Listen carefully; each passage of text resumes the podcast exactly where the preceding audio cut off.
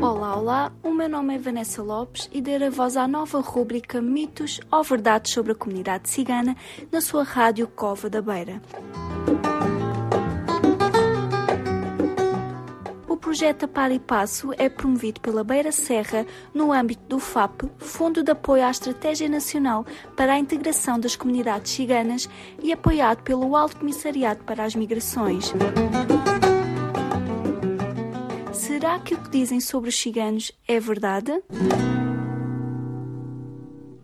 Cada um é livre para dizer a sua opinião acerca das pessoas ciganas. Sejam bem-vindos a mais uma rúbrica de mitos ou verdades. O meu nome é Vanessa Lopes e hoje vamos falar sobre liberdade de expressão.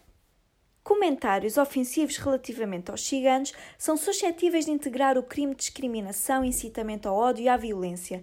É uma prática discriminatória a adoção de ato em que publicamente ou com a intenção de ampla divulgação, pessoa singular ou coletiva emita uma declaração ou transmita uma informação em virtude da qual um grupo de pessoas seja ameaçado, insultado ou aviltado por um motivo de discriminação racial. Costuma-se dizer que a nossa liberdade acaba quando começa a liberdade dos outros, e é bem verdade. Quando falamos sobre alguma coisa, é importante pensar se estaremos a incorrer em ofensas ou atos discriminatórios. No artigo 240 do Código Penal, estas práticas discriminatórias são punidas por lei, com uma pena de prisão de seis meses a cinco anos. Ainda acham que frases discriminatórias acerca de pessoas ciganas são apenas opiniões? Fica a reflexão. Esta foi a rubrica de hoje. Até ao próximo programa.